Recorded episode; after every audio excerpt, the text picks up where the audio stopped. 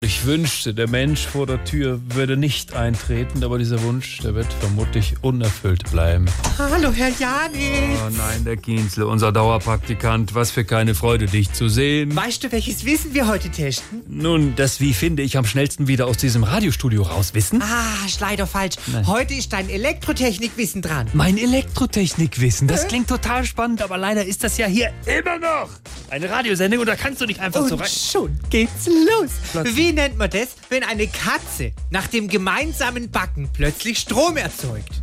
Eine Katze, die nach dem gemeinsamen Backen Strom erzeugt, was soll das sein? Das ist eine Photovoltaikanlage. Kienzle! Was weitermachen? Nein. Okay.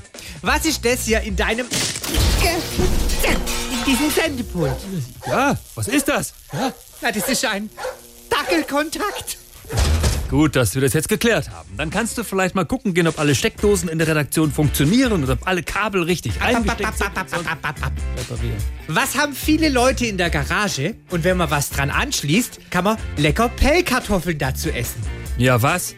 Na, das ist ein Quarkstromanschluss. Oh, Kiezli, jetzt reicht's aber wirklich und raus. Traum. Komm nicht wieder.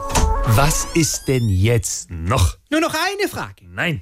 Woher wissen Elektriker, wo Leitungen in der Wand verlaufen? Lass mich raten, Sie lesen den sogenannten Schaltplan. Nein, das ist falsch. Die schauen es nach in ihrem Vokabelheft.